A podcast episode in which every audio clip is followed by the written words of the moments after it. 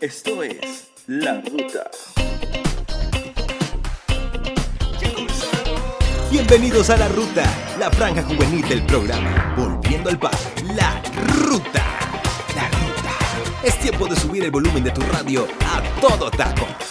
Con la participación especial de Diego Sánchez, Sol López, Hamilton Peláez, Laura Vanegas y Cristian Cañarte.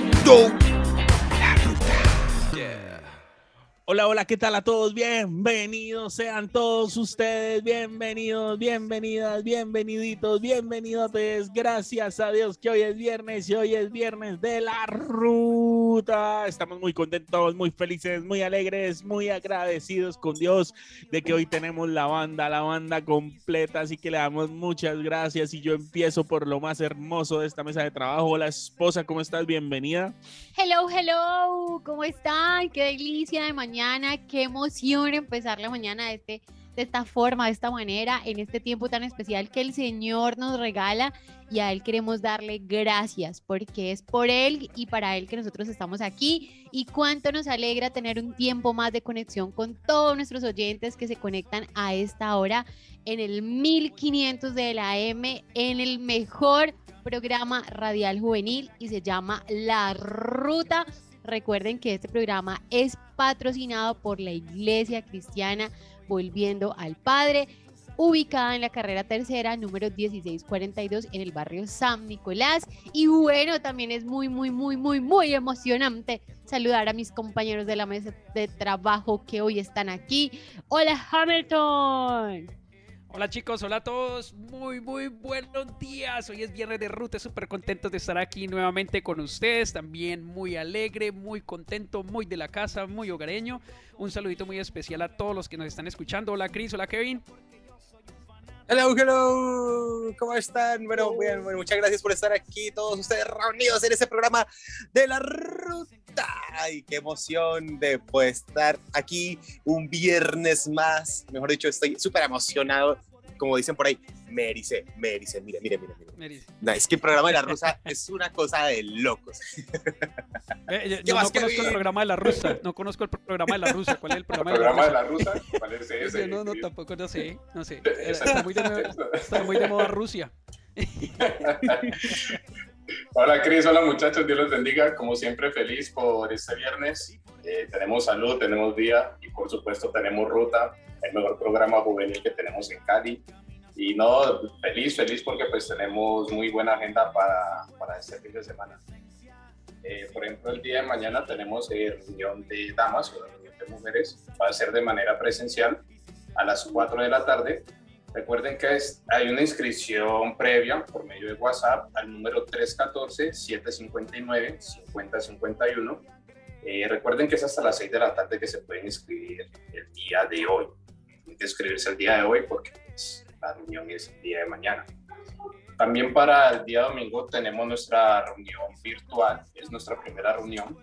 Eh, como siempre se hace cada ocho días. La pueden encontrar a través de YouTube a las 8 de la mañana por medio de la iglesia Volviendo al Padre. Y tenemos nuestra reunión presencial, que es la que nosotros queremos ir, la que disfrutamos, la que hacemos más bullying, no mentiras, el cual también tiene que haber una previa inscripción a partir del día de mañana, a partir de las 12, de las, o sea, a las 12.00, aunque no lo crean, hay personas, hay hermanos que se están inscribiendo al mismo número, el 314-759-5051. ¿Qué- ¿Por qué hacen estas inscripciones? Pues todo lo que tenga que ver con el protocolo de bioseguridad y demás. Recuerden que la iglesia está ubicada en la carrera tercera, número 1642, barrio San Nicolás, enseguida del Colegio Bautista. No sé si se me escapa algún otro anuncio, muchachos, pues todo lo que tenemos este, este fin de semana. No, estamos sorprendidos por tu naturalidad al- a la hora de dar los anuncios. Eh, sabemos que no lo estuviste practicando durante toda la semana, así que muchas gracias, Kevin. Creo yo que se te pasó de pronto a eh, contarle a nuestros teleoyentes que eh, ha vuelto la iglesia en casa eh, todos los lunes y los jueves a las 9 de la noche por Facebook Live. Así que eh, usted puede buscar la iglesia en casa en eh, eh, el Facebook de la Iglesia Cristiana Volviendo al Padre. Entonces ahí usted se puede conectar, hay una palabra asombrosa y poderosa, una palabra distinta cada día. Eh, este es un tiempo que ha sido de mucha bendición, es una etapa que comenzó durante la pandemia y continuó, ya vamos para dos años larguitos de estar junto a la iglesia en casa, así que están todos cordialmente invitados. Y también queremos recordarles las redes sociales de nuestro programa, usted nos puede encontrar como la arroba la ruta guion bajo BAP mm, en Instagram, en Facebook, en en YouTube y en Spotify. Cada, cada día estamos eh, tratando de subir contenido. Ahí hay unas imágenes que eh, Kevin ha estado eh, posteando, así que lo invitamos a que vaya a nuestro Instagram, arroba la ruta-bap y también a que visite nuestro canal de Spotify en el que va a encontrar todos estos capítulos en indiferido, así que están todos cordialmente. Indiferido. ¿Ah? Indiferido. ¿Y qué dije? Indiferido. Bueno, en fin, usted los va a encontrar no en vivo para que para que para que me entienda. Sí, sí, ahí ya lo tiene. Así que bueno, este ha sido eh, unos días muy muy especiales, muy bonitos y queremos eh, seguir con esta temática que hemos venido tratando. Así que Hamilton, cuéntanos qué viene para este día. Bueno, chicos, Aquí vamos a empezar a tocar varios temas, así que a todos los que nos están escuchando en este momento tienen que estar muy, muy atentos porque vamos a empezar a conectar historias de principio a fin. Esto es como esas grandes películas que cuando uno se entretiene mucho, que arrancan por el final, vuelven al principio, luego se pierden, al final uno no sabe qué pasó. Entonces, muy pendientes. Bueno, primero, para empezar, eh, como es de conocimiento y, así como me están haciendo bullying antes de que iniciáramos, eh, vamos a empezar a tocar temas muy importantes como por ejemplo que es el ser tripartito. Y esto quiere decir que nosotros como, como personas, como seres humanos, Dios nos creó de cierta manera. Y el tripartito quiere decir que somos espíritu, alma y cuerpo. Para todas las personas que van a la iglesia, es un tema que ahorita se está tocando súper bien y este domingo creo que va a salir al aire, si no me equivoco, Diego, eh, donde el pastor explica muy bien donde qué es el alma, qué es el cuerpo y qué es el espíritu. Eh, el alma, para hacer un pequeño resumen, es donde se alojan nuestras emociones, donde está nuestra voluntad y el intelecto. Todas nuestras grandes luchas como personas que, eh, que vivimos en este mundo, eh, siempre normalmente estas luchas son en el alma. Y es para, para dos condiciones, esto es para satisfacer el cuerpo o el espíritu. Dependiendo de nuestras decisiones, vamos a ser unos seres espirituales o carnales, ¿sí? Entonces, bueno, allí, eh, bueno, espero que me, estén siguiendo allí un poco con el tema. Entonces, em, he hablado con varias personas, eh, sobre todo compañeros del trabajo, y ellos creen que se ha vuelto más importante o dentro de sus creencias el seguir su propio entendimiento. Y en la actualidad hay un movimiento que cada vez sigue tomando más fuerza y es que en este último siglo lo que buscamos o lo que buscan las personas es satisfacer la carne, dándole rienda suelta a todos sus deseos. ¿sí? Estos son movimientos psicológicos que dicen que simplemente que debemos de satisfacer, eh, se me, un poquito la palabra se me complica, de explorar de explorar, de conocer nuevas cosas, de que si deseas algo lo hagas, porque simplemente eh, dicen, ah, es que esta es una única vida, hay que vivirlo. Y, bueno, yo, pienso que hoy en día es, ese lema de, que es que esta es una vida sola y entonces hay que vivirla al máxima y todo aquel que piense que la vida no es así, tiene que saber que... he inventado yo. uy, uy, uy, yo no fui capaz de continuarla, pero no, no, ya sabemos quién es que está así muy carnal, ¿no? La vida es un carnaval, es, es, un ejemplo del alma cuando tiende al cuerpo. no, pero, pero, pero, pero de pronto para poner un poco de contexto a las personas que no entienden nuestra eh, la terminología en la que estamos hablando, eh, cuando se habla de, tripartito no tiene que ver con tripas ni nada de eso, sino de, tres, ¿cierto? Eh, y, tiene que ver con... Yo no había pensado en tripas. No, mm, debe ser porque yo tengo hambre. Sí.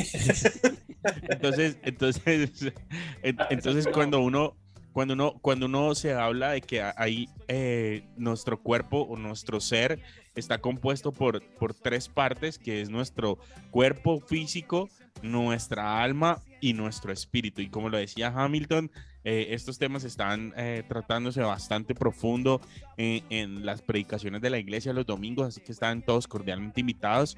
Pero hoy vamos a ver esa, esa, esa perspectiva que tenemos nosotros acerca de, de eso, ¿no? Y de que eh, no se trata solo de satisfacer eh, un ámbito de nuestra vida, porque todo lo demás va a estar eh, completamente descuidado, sino que hay algo que es mucho más importante que está por encima de eso. Hamilton. Así es, Dieguito. Y entonces, haciendo una analogía, Dios cuando nos creó, Él nos dijo que nos creó a su imagen y a su semejanza. Entonces, ¿esto qué quiere decir? Que nosotros también somos semejanza de Dios, al decir que nosotros, que Dios también es... Eh, también es lo que es alma, perdón, que es Dios como Padre, el Hijo, que es el que se hizo hombre, o sea, que tomó carne, ¿sí? que es el que estuvo en este mundo, y el Espíritu Santo. Entonces, muchas personas de alguna manera no llegan a conocer a Jesús, o tal vez muchos ni siquiera conocen a Dios y menos a su Espíritu, porque creen que tal vez no existe, o tal vez no han encontrado las evidencias que necesitan para poder creer. Y es que hay, hay algo que es muy importante. Si nosotros no creemos, cómo nosotros, eh, si nosotros no aceptamos eso en nuestro corazón, de ninguna manera tampoco vamos a poder en nuestra mente razonar acerca de esto. ¿Sí? Entonces, eh, bueno, allí voy a ponerle, voy a hacerles una pregunta. No sé si ustedes, este, ah bueno, sí, no, pero no puedo decir todavía. No sé eh, si yo les preguntara a ustedes que me demostraran que ustedes fueron ayer a trabajar o si el domingo ustedes fueron a la iglesia, ¿cómo lo podrían hacer? Las, contando lo que pasó. Con las fotos testigos. del Facebook de la iglesia. Testigos. las fotos del Facebook. Videos. No, pero, pero, Uy, pero ya con fotos, fotos y videos no se puede. Porque ya uno con inteligencia artificial, no sé si han visto que ya uno puede colocar el rostro de uno y decir, ¿qué, ¿qué pasaría si yo fuera hindú? Si yo fuera yo no sé qué. Y se ve súper realista. No, Cristian, no, eso fue el tema no vale. de hace ocho días, por favor. nos, quiere meter, nos quiere seguir metiendo inteligencia, sí. Supéralo, por favor. El tema de ocho días estuvo tan bueno, tan bueno que alguien no estuvo. Pero... Hubiese no, estado real, mejor si yo estuviera. Uno, uno no puede creer, ¿verdad?, lo que ya hacen fotos y videos. Entonces, pero igual, hace parte de la evidencia, como alguien, no sé quién lo dijo, si fue Kevin, con fotos, con videos, con testigos, ¿sí? Y y esto, y esto es muy importante y quiero que lo, por eso yo decía, este tema lo vamos a tocar por partes y ahorita empezamos a traer todo esto que estamos hablando. Cristian, ya que estaba tocando la inteligencia artificial, estaba hablando mucho acerca de lo que era la ciencia y dar la explicación de Dios, de cómo un científico a través de cuando descubrió el genoma humano, quiso hacer eh, pudo hacer o pudo descubrir que Dios estaba en la creación y que Dios está en todo lo que en todo, la, en todo lo que es ciencia. Inclusive en la Biblia hay muchos eh, versículos que hablan que dice que Dios es el creador de la ciencia. Dios en su forma perfecta de hacer las cosas incluye allí la ciencia. Está en nosotros en descubrir esos pasos, está en nosotros en descubrir cómo, cómo, cómo lo pudo hacer. No sé si alguna vez, eh, es muy, es muy, me gustó mucho en History, hubo un documental porque no lo he vuelto a ver, no creo que ya lo quitaron. Y en este documental mostraron en History las 10 plagas y toda la explicación científica de cómo sucedían todas las plagas, de por qué se produjo la sangre, entonces que la sangre era porque en un volcán se activaron ciertas cosas, entonces el mar se puso rojo, esto hizo que los peces se murieran, entonces esto hizo que llegaran las moscas y dieron la explicación a cada una de las, de las plagas científicamente. Entonces, al final una conclusión muy buena a la que llegaba porque eh, era, él no creía en Dios. Eh, la persona al final dice, bueno, si Dios existe, porque igual le sorprendía pues todas esas evidencias que había, si Dios existe, o, es, o sabe en qué momento van a hacer todas las cosas para que él pueda decir, va, alce la vara en este momento, o él hace que todas esas cosas sucedan así como, él es, como, como las planeó. Entonces él quedó con una gran duda y eso me gustó muchísimo porque pese al final, a pesar de que no cree en Dios, sí creó una incertidumbre para las personas que estaban viendo el programa o para lo que fue grabado de que hay una existencia o algo divino de lo que podía ser. Entonces, la ciencia en cierta manera siempre ha buscado como dar una explicación a las cosas cotidianas y entre ellas están las creencias de los, de los hombres. Muchos científicos han confirmado, y esto sí les traía este dato, eh, o confirman o tienen teoría de la existencia del alma, y aseguran que, esta, que el alma no muere, sino que regresa al universo. Y esto lo, lo, hicieron unos, unos médicos, unos doctores, Stuart y Roger Penrose, que trabajan como desde el año 2000 en esta teoría cuántica de conciencia. Eso sí se las dejo para que lo investiguen, eso es un poco enredado y no las quiero contar para enredarlos mucho. Inclusive hace algunos años, no sé, eso también fue cerca como de 1960, un doctor quiso pesar, eh, saber si cuando la persona moría perdía el alma. ¿sí? Entonces siempre ha habido como una forma científica de, de, de darle explicación a la vida y salieron teorías de que el alma pesa 21 gramos y entonces estuve investigando de cómo lo hizo y él hizo, eh, cogió una báscula, eh, la puso, la, la, báscula la puso sobre una cama, explican muy bien el sistema, el modelo, porque era una báscula especial porque tenía que medir eh, cosas muy pequeñas. Y justo cuando una persona fallecía, dice que la báscula cambiaba en 21 gramos, o sea que se descompensaba la balanza en 21 gramos y de allí salió de que el alma pensaba 21 gramos. Entonces, fue, o sea, el hombre siempre ha tenido esta, esta necesidad de creer qué pasa con la muerte, de qué pasa con nuestras vidas, para dónde vamos, quiénes somos, en fin. Pero hay algo que, parece, que en este mismo experimento me gustó muchísimo y es que trató de hacerlo también con animales. Y cuando lo hizo con animales, adivinen qué pasó. Uno que me diga ahí. hubo diferencia en el peso. No hubo diferencia en el peso. Y, para, el, para el médico que estaba haciendo este desarrollo fue muy impactante porque él después fue a la Biblia y eh, allí encontró de que los animales, eh, digamos que a pesar de que sí tienen sentimientos, y tienen todas estas emociones, no, no perdían estos 21 gramos. Entonces, obviamente él no pudo dar una explicación científica para que un animal no perdiera peso, sino que quedara igual y para que el hombre sí lo perdiera. ¿sí? Y obviamente no y, depende del peso de la persona, que entonces podríamos decir que, que, que hay un par de personas muy almáticas aquí. o sea, hay unos que pueden perder más peso, sí. no, pero mira, pero mira que fue muy bueno. Todo el mundo perdía. Bueno, todo el mundo no. Creo que el experimento solo lo pudieron hacer con seis personas porque la, la iglesia se opuso a este experimento y no pudieron continuar. Pero los seis que pesaron, eh, sí, sí se les. Exacto. Independientemente del peso de cada uno. Entonces, todo lo que estábamos viendo por eso muchos científicos han llegado a creer en Dios y es porque buscan en la ciencia la perfección de la creación y se maravillan aún más por todo lo que Dios ha hecho en sus vidas.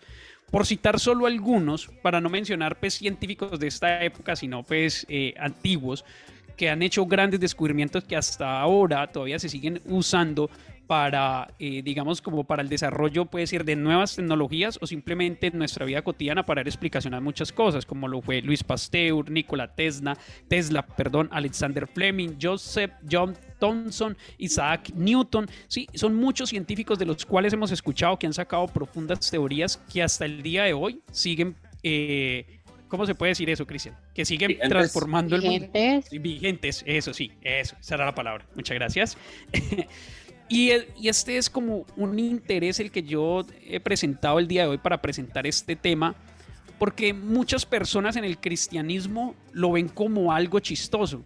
Yo no sé ustedes si les ha pasado, por ejemplo, la primera vez que yo hablé de Cristo delante de mis amigos, eso me miraron raro y este man, ¿este man qué, qué le pasó? Entonces, este, ¿por qué? Y esto cada vez va tomando más fuerza y ocurre más seguido. Yo no sé si ha sido para todos así igual. Yo por lo menos vengo a conocer de Cristo hace unos siete, no mentira, no, casi diez años aproximadamente. Y cuando la tuve el primer, empecé a hablar con mis amigos acerca del tema, para ellos era como muy extraño que yo hablara de esto. Y, lo veían, así como les dije ahora, lo veía como algo chistoso. Yo no sé si a Soldo, a Kevin también les ha pasado.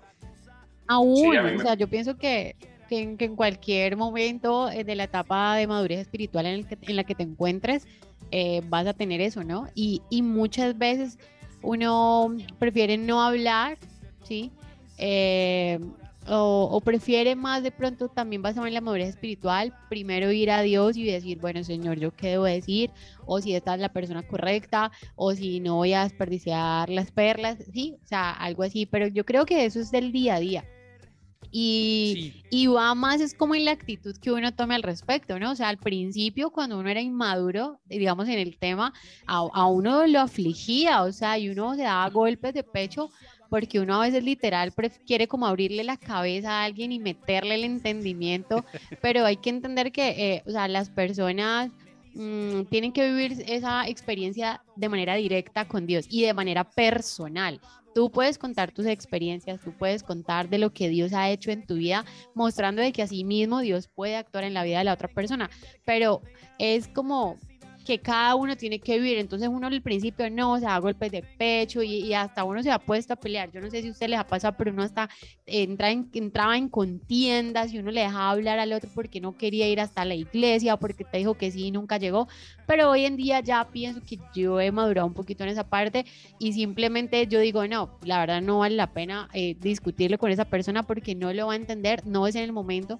Primero voy a Dios y lo pongo en oración y que sea el Espíritu Santo el que lo convenza. Y muchas de esas personas han regresado a decir, ve, ve necesito un consejo.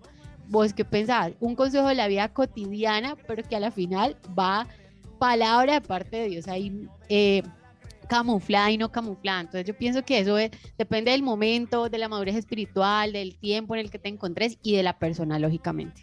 Mira que hay algo que yo creo que es difícil evidenciar algo que la gente no está esperando en evidencia.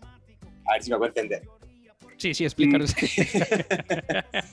blog. Yo me sentí en respuesta de reina, sí.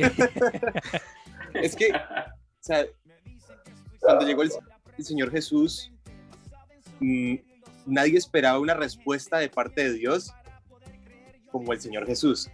Esperaban, era alguien que trajera espada, que trajera guerra, que trajera muerte, pero la evidencia estaba allí, o sea, la evidencia de Dios estaba caminando al lado de ellos, sin embargo no se daban cuenta que, que allí estaba, o sea, que, que estaba haciendo milagros, que estaba haciendo sanidad, lo rechazaban inclusive. Entonces cuando la evidencia que nosotros esperamos es contraria a lo que está sucediendo y lo que Dios está haciendo, nosotros no la vemos. O sea, puede ser muy clara, puede ser con letra mayúscula, pero nosotros no la sabemos leer porque como que tenemos tanto una expectativa en nuestra mente de, recibir algo que nos cerramos a eso. O sea, puede suceder en la física, puede suceder en el trabajo, puede suceder en mi vida cotidiana, que creo que a la final, creo que ese es el mayor obstáculo que se puede presentar para uno ver las verdaderas evidencias, creo yo. Porque también, Cris, no sé si, perdón. No, dale, dale. No Cris, también eh, lo, lo, relaciono con, a veces esperamos más de las personas que del mismo Dios. Entonces, e, es, puede ser eso. Sí, o sea, mira que yo no sé, en el círculo, indiferentemente, indiferente, más bien, del círculo en que nosotros estemos eh, llevando algún tipo de conversación, sea en el trabajo, sea con parte de nuestra comunidad, en lo que estemos, eh, cuando exponemos nuestras creencias y les parece graciosos, gracioso, perdón, es muy por lo que dice Cristian y es porque yo creo que no tienen claro en lo que nosotros creemos, ¿sí? Y y por eso, por ejemplo, y me voy a meter en otro tema allí, que es todavía un poco más enredado, pero yo sé que no vamos a profundizar mucho, eso queda allí picadito. Por ejemplo, en temas como el aborto, ideología de género, que eso cada vez va tomando más poder en esta época. Y cuando nosotros les planteamos una idea diferente y basados en nuestras creencias como cristianos, ellos nos ven como personas con conceptos medievales, como arcaicos, ¿sí? O sea, la verdad es que allí poder nosotros presentar a Cristo es bien complejo. Pero yo creo que es ahí el gran problema y es que muchas veces o no sabemos presentar a Cristo o hay otro tipo de personas que necesitan evidencias para poder creer en ese Cristo vivo, ¿sí? Y, yo quiero ahí como lanzar una pregunta, ese es un interrogante, ¿será que podemos probar la resurrección científicamente? No sé si ustedes creen que si nosotros con ciencia podamos llegar a, poder demostrar de que Cristo hay que mostrarlo en tres etapas para, para, lo que nosotros estamos creyendo. Y es, digamos que en una línea de tiempo, esto nació en un punto A, en un punto B falleció y en un punto C resucitó. Y en eso está basada nuestras creencias. Ahora, científicamente, ¿podríamos probar esto? Mm, mira que yo estuve viendo eh, en cierta ocasión algo acerca del sudario de Turín. No sé si lo han escuchado. Sí, eh, eh, eso en algún momento de la vida estuvo sonando muchísimo. De pronto a nuestros párvulos hermanos que apenas llegan a los caminos de la fe no lo habían escuchado. No habíamos nacido. Eh, Era eso. sí, sí, nacido pero de nuevo. Ajá. Allí. Papi, la, la ganaste, sí. La arregló, la arregló. sí. Tírala, tírala, tírala. Entonces-. No, el señor me enseñó que no se debate de esas cosas. Entonces, eh, eh, científicamente intentaron probar que ese sudario era genuino. Para los que de pronto nunca han llegado a escuchar del sudario de Turín, se decía que era la manta en la que estuvo envuelta el Señor Jesús eh, y tenía rastros de sangre, ¿no?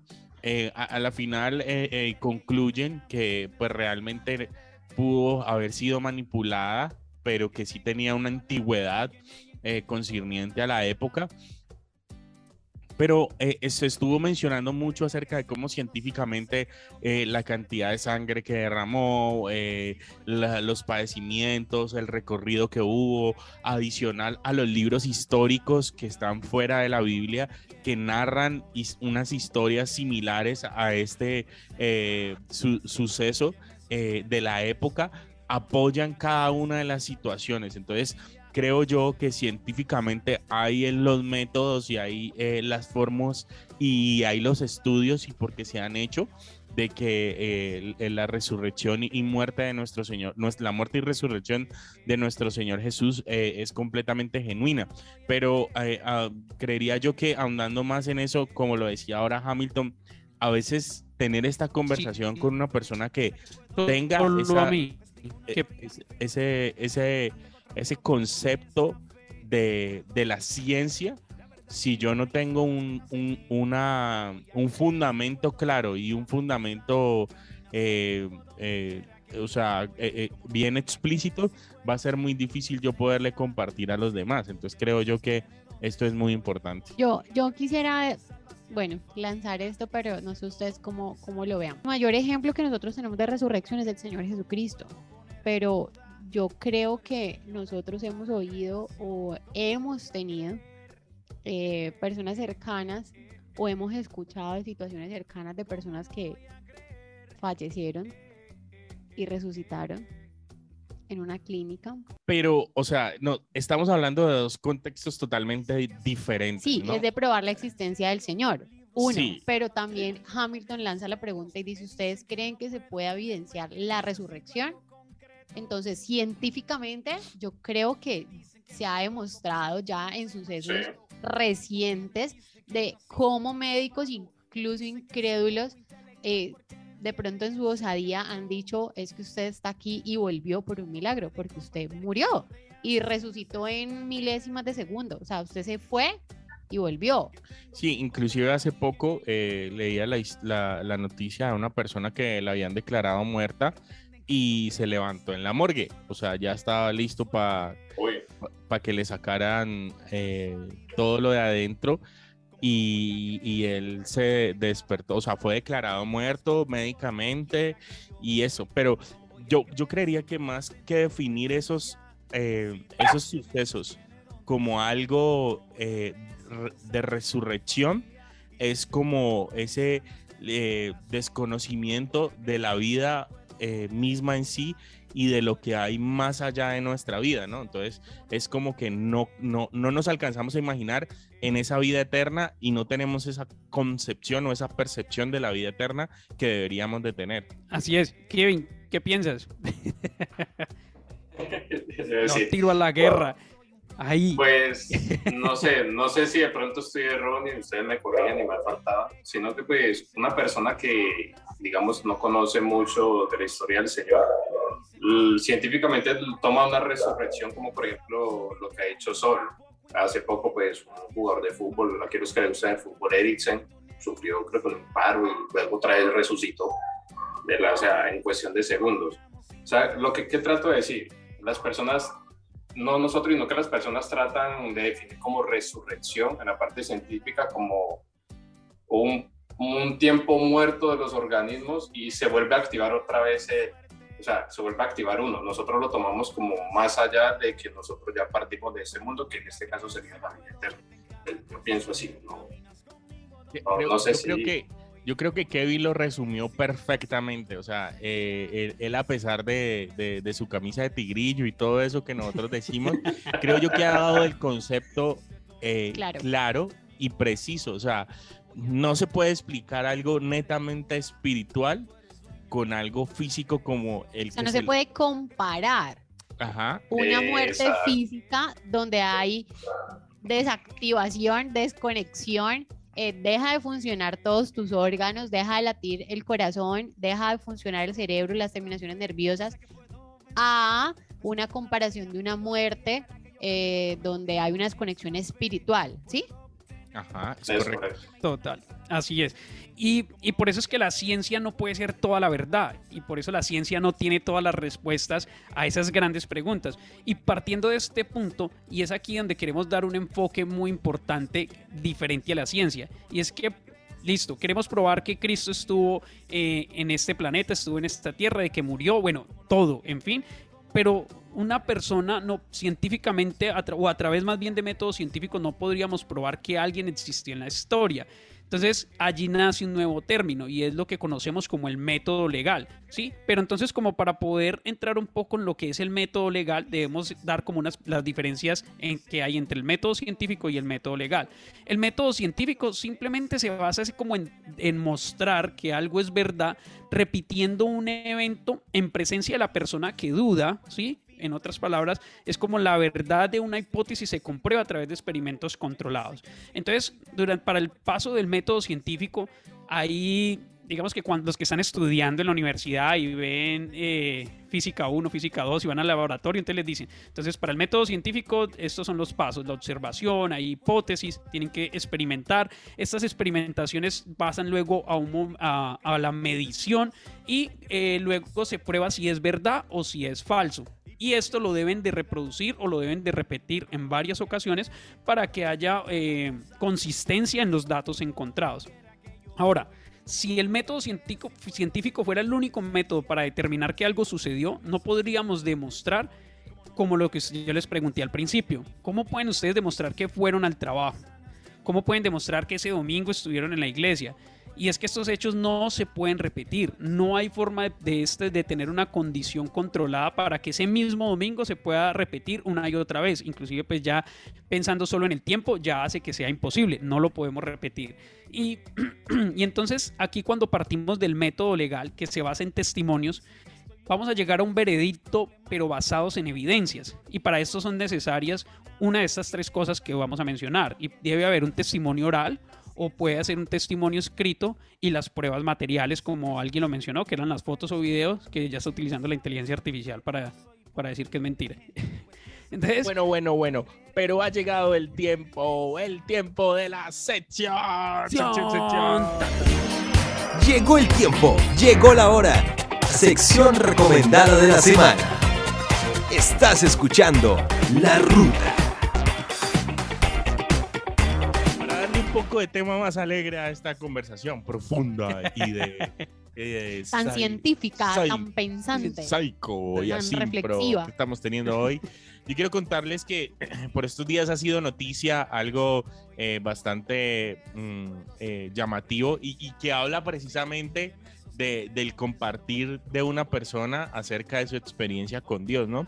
Entonces, para los reggaetoneros, para Cristian y Kevin, que les gusta mucho el reggaetón, eh, hay un cantante de reggaetón que se llama Farruko, es muy conocido en el medio y cuenta que en medio de un concierto en Miami se negó a cantar una canción que se llama Pepas, considerada la canción del año en el 2021, según la revista Time. Y por el contrario, lo que hizo este eh, cantante llamado Farruko empezó a predicar y pedir perdón a Dios públicamente por las letras de sus canciones, lo cual sorprendió a sus seguidores y a la escena de la música urbana. Él dijo así, no sabía el mensaje que estaba diciendo en mis canciones. Yo no me siento orgulloso de Dios de eso. Sabrá Dios a cuántos de sus hijos le hice daño. Hoy me paro como un varón para decirle que me perdone como ser humano porque el amor empieza por el perdón. Afirmó el cantante puertorriqueño en un escenario en el FTX de la Arena de Miami, Florida, Estados Unidos de América. creo yo que eh, eh, viene muy acorde a lo que hemos estado hablando en el programa y es que mm, como lo venimos hablando, es bastante complejo eh, mostrar esa experiencia de parte de Dios. Y entonces, algo que generó esta noticia en, en varias personas o en el público en general fue un rechazo, ¿no? Entonces, eh, empezaron a, hacer eh, como haters, haters pues para, para este artista diciendo que no era el momento, que no habían ido a escucharlo predicar, que ellos querían escuchar sus canciones. Entonces él, él en medio de su discurso dijo que se paraba como Carlos a hablarles, no como Farruko el artista, sino como Carlos el ser humano, porque se llama así. Y eh, mucha gente escribió en sus redes sociales que no querían eh, que no querían escuchar a Carlos, sino que estaban más interesados en Farruko. Entonces, como, lo, como hemos estado hablando, para el común denominador es más interesante la personalidad Farruko, que habla acerca de lo malo, de lo contendioso, de el sexo, la droga, el descontrol, la satisfacción de nuestro cuerpo, y no de Carlos, que estaba hablando de algo mucho más espiritual. Entonces, eh, este artista esperemos que siga confiando en Dios y que siga expresando eh, de la palabra de Dios en cada escenario. Y esa ha sido nuestra notibombi sí de la semana. sí saben quién es Farruko o quién era Farruko, ¿no? Sí. No. Sí. No, no, yo, yo, yo, yo casi no. el que- o sea, me enteré cantaba- por las el que redes. cantaba, Vamos para la iglesia a curar el alma. Sí, esa es la nueva versión. Ah, ok, ok. Ah, ok. Sabe, sabe, sabe. Ahí, ahí- ahí salió, ahí Esa salió, ahí salió. Cristian dijo aleluya. Hurra, man. A su nombre. Bueno, Modo Urban. Continuando con el No, tema. pero es que en serio hay una canción de Juan de Montreal que se llama Vamos para la iglesia y es, es la, ¿cómo se dice? Como la parodia. Ah, Bueno, eh, Kevin, le falta calle, Kevin. no, y entonces aquí es donde viene, viene uno de los grandes retos y es que listo. Entonces, eh, partiendo de esto, hay para poder demostrar de que, de que Cristo estuvo en esta, en esta tierra, necesitamos parte de nuestra vi- necesitamos evidencia. Y por eso quería mencionarles un historiador que se llama Tácito y él fue un gobernante de Roma. Sí, creo que fue como más o menos 60 años después de Cristo. Y él escribió en una de sus obras, eh, la más conocida que es Anales, donde habla específicamente de que los cristianos, decía así, los cristianos de Cristo, eh, que allí se, que se creó esta, esta religión, habla inclusive de Cristo cuando muere y cómo resurge el cristianismo. O sea, que no habla específicamente de la resurrección de Cristo, sino que habla de cómo resurge. Porque cuando había muerto Cristo, eh, se creía que allí iba a morir todo, de que allí se acababa. Y, y- y esta es una de las evidencias más fuertes dentro de los movimientos romanos que muestra de que Cristo vivió. También hubo otro que se llama Flavio Josefo, que fue un historiador, pero este sí fue judeo-romano, que también habla con, en sus manuscritos, eh, también habla de Cristo y de cómo eh, fue posible de que lo crucificaran y de cómo lo vendieron ellos mismos, eh, sabiendo que todo lo que estaba enseñando era bueno, ¿sí? Entonces tenemos ciertas evidencias escritas por gente importante que demuestran de que Cristo estuvo en la vida. Entonces, listo, ya estuvo en este mundo, ya podemos demostrarte esa parte A. Nació y estuvo en la tierra. Murió también, ¿sí? Pero entonces, ¿cómo podríamos nosotros demostrar de que, que Cristo resucitó? ¿Sí? Porque esa es, esa es la parte más fuerte, es decir, y en esa es la que está basado nuestras creencias. ¿Y cómo vamos a demostrar esto? Y es aquí donde viene uno de los puntos más importantes para demostrar que Cristo vivió. Ve, perdón, Cristo resucitó. Y es, digamos que fuera una mentira. Cristo no resucitó, un ejemplo, ¿sí? Lo que estoy diciendo es falso, para que no lo van a creer los que me están escuchando. Entonces, Cristo no resucitó. La pregunta sería aquí, si Él no resucitó, ¿habría gente dispuesta a morir por esa ideología sabiendo de que Cristo no resucitó? O sea, sabiendo que eso es una mentira, ¿serían capaces de exponer su propia vida para, para llevar eso, para compartir esa palabra? O sea, listo, una persona que haya... Hay muchas personas en el mundo y a través de la historia que se ha logrado demostrar que han muerto creyendo en algo que ellos creían que era verdad, pero era falso, pero lo creían en su corazón que era cierto.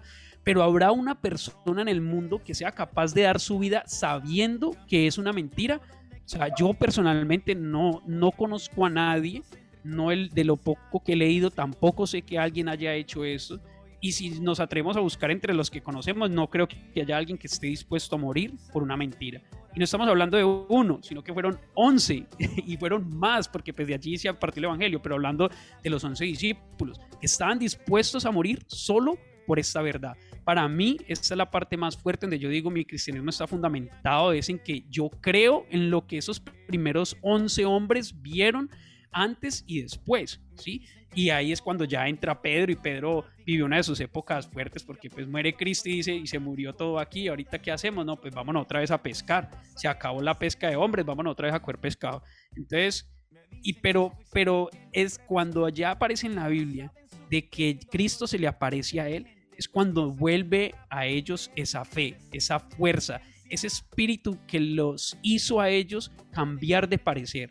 Entonces, me parece muy importante y estas eran las evidencias que quería mostrarles, tanto literarias por escritos, inclusive de propios romanos, que hablan de la vida, de la muerte y de cómo el hecho de que siguiera o de que se hubiera nuevamente creado este movimiento ah, me habla a mí de la resurrección de Cristo. Miren, yo no sé si esto tenga mucho que ver con el tema, pero mm, yo, o sea, como en ese rol que nosotros eh, estamos llamados a hacer, y es evangelizar, es hablar del Señor Jesús. Eh, a veces uno también se abstiene por preguntas, por temor a preguntas como estas, ¿cierto? O sea, el cómo debatir cuando una persona diga yo soy atea, cómo me puedes evidenciar la existencia del Señor, cómo puedes evidenciar la resurrección del Señor Jesús. Eh, y mire que muchas de las respuestas, o sea, están en la Biblia por no decir que todas. O sea, es el manual de instrucciones y hay unos versículos muy bonitos que son romanticones, además que hablan acerca de la creación. O sea, yo pienso que la creación habla de la existencia de Dios y a mí en realidad se me hace difícil creer cómo las personas con mayor facilidad creen en, una teoría, por ejemplo, como la del Big Bang. Y, y, quiero respetar obviamente el pensamiento de cada persona, pero ¿por qué les es más fácil creer en una teoría como la del Big Bang o la de la evolución, que venimos de los simios? Hay otros que dicen que venimos de los peces. O sea, ¿por qué les es más fácil creer en eso? Y yo pienso que eso ya es un tema mucho más interior que habla o tiene que ver con el alma y son precisamente aquellos sucesos negativos de cada persona que tal vez le resisten a creer eh, o confiar en un Dios. Entonces pienso yo que son, yo en realidad pienso que ni siquiera hay personas ateas, porque es que el ser ateo te hace negar la existencia o la creencia, o sea que a la final sí crees y simplemente lo niegas. ¿sí? No sé si me hago entender. O sí. yo, loco, Lucas. Sí, o sea, la final no es que no crean en Dios, simplemente niegan la existencia de algo. Entonces, en realidad yo creo que es un tema difícil de entender y miren, yo algo que de pronto no sé, me ha funcionado y que una vez lo leí en una entrevista que le hacían a alguien y, y es, ¿qué tienes por perder si crees en Dios? O sea, si tú crees en Dios, eh, eh, eh, eh, tu vida se vuelve adoración para Él, tú andas en rectitud. O sea, ya nosotros somos vivencia de lo que Dios hace en nuestra vida, de los milagros, de su protección, de su guía, de cómo Él nos ha rescatado a muchos, de, de sí, o sea, entonces, digamos que, listo, el Señor, digamos, digamos, es una hipótesis, ¿no? A la final, resulta que Dios no existió ¿cierto? O sea, Dios no existió, no hay una eternidad, eh, simplemente morimos y ya pare de contar. ¿Qué perdemos los que lo intentamos? O sea, ¿qué perdemos? ¿Qué tenemos por perder? Los que intentamos actuar bien, los que intentamos amar al prójimo, los, no tenemos nada que perder. Simplemente eh, intentamos vivir una vida que en bendición, en, bueno, una vida digna, una vida recta. Pero al contrario, ¿qué pierden aquellos que que se rebeldizaron, por decirlo así, y dicen, no voy a actuar conforme a porque no creo. O sea, ellos qué van a perder en el caso de que Dios sí exista. ¿Sí me hago entender? Pues, no sé si me estoy enredando mucho, pero o sea, nosotros los creyentes en el Señor Jesús, en el caso dado de que no llegase a existir Dios, no tenemos nada que perder. En cambio, los que decidieron no creer ahora y cuando se den cuenta en realidad que Dios sí existe, sí tuvieron todo por perder.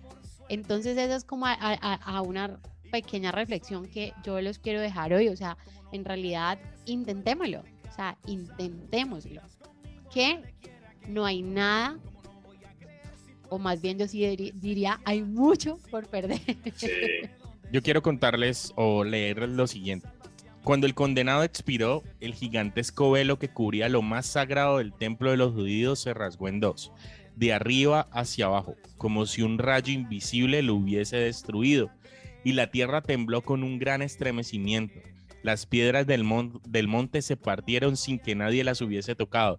Se abrieron las tumbas del cementerio del valle de Josafat, que queda enfrente del Calvario, y muchos cadáveres se pusieron de pie para ir a buscar a sus familias.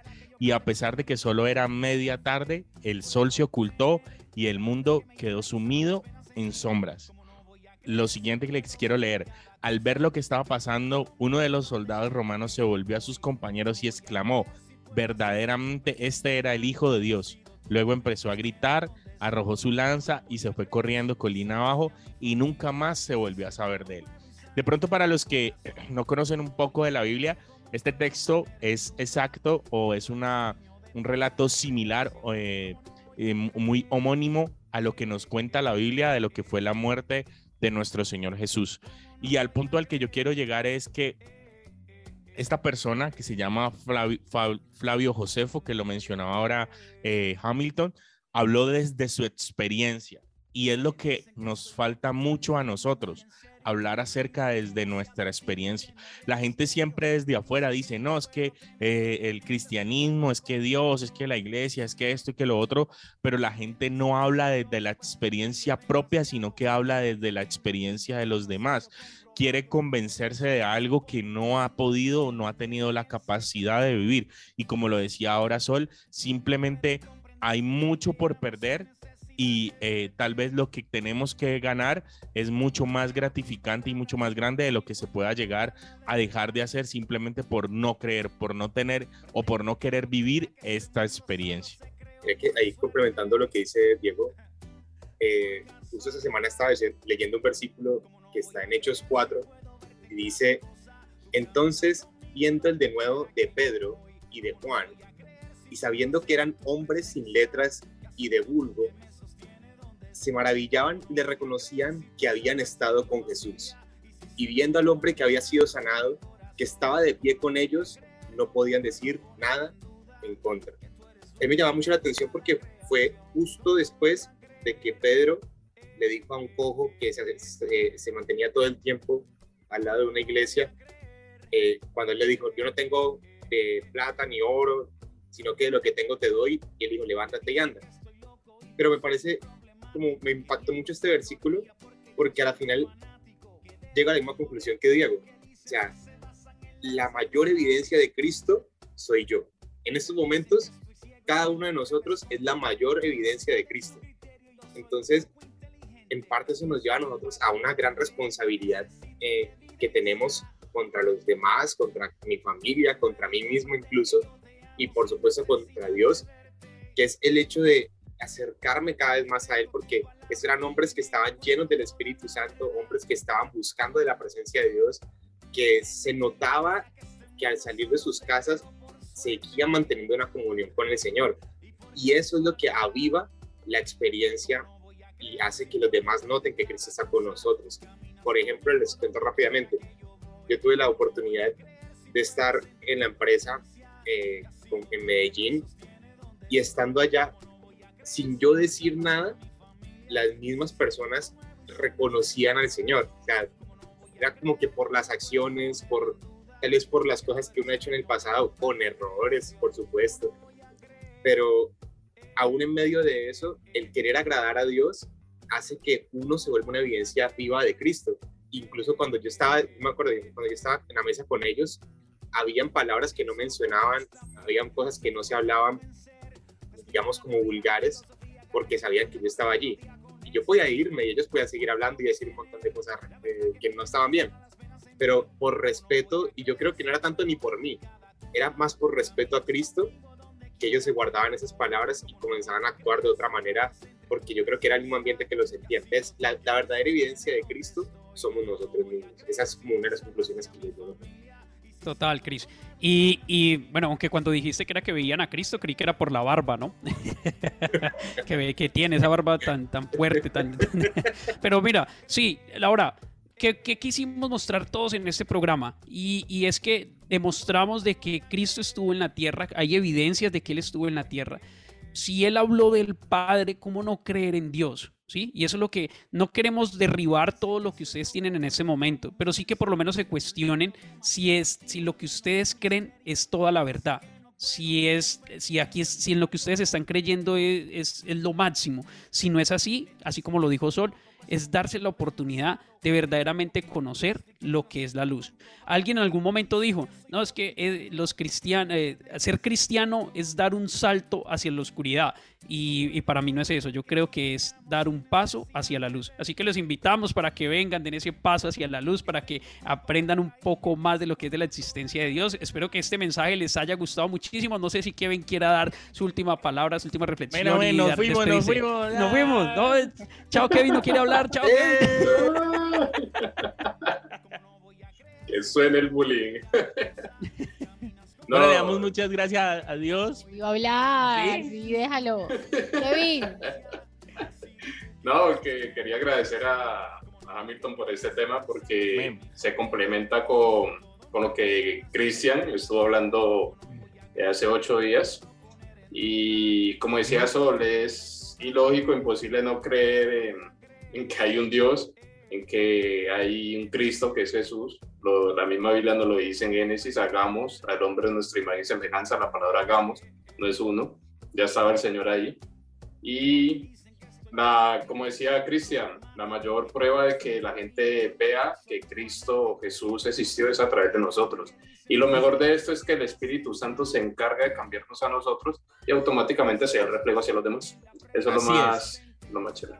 Muchas gracias, Kevin. Gracias por tu aporte ahí a finalizar. Le damos muchas gracias a Dios por esta oportunidad. El tiempo en la radio corre y vuela. Chao, chao, muchachos. Gracias a todos nuestros teleoyentes. Saludos a todos. saludos a los que Chao, nos chao, escuchan chao. desde Colombia, a los que nos escuchan también desde el exterior, desde Europa. Un abrazo, abrazo muy especial a mi mamá que nos está escuchando desde Valencia, España. Chao. Mami, te queremos, te extrañamos y bueno, que esta palabra retumbe también en Europa. Un abrazo, Dios los bendiga. Chao, tíos, que se Chao. encuentren bien. Chao, Chao. tíos. Ya la bendiga. Chao. Chao. Esto es La Ruta. La franja juvenil del programa, volviendo al bar, la ruta. La ruta. Es tiempo de subir el volumen de tu radio a todo taco.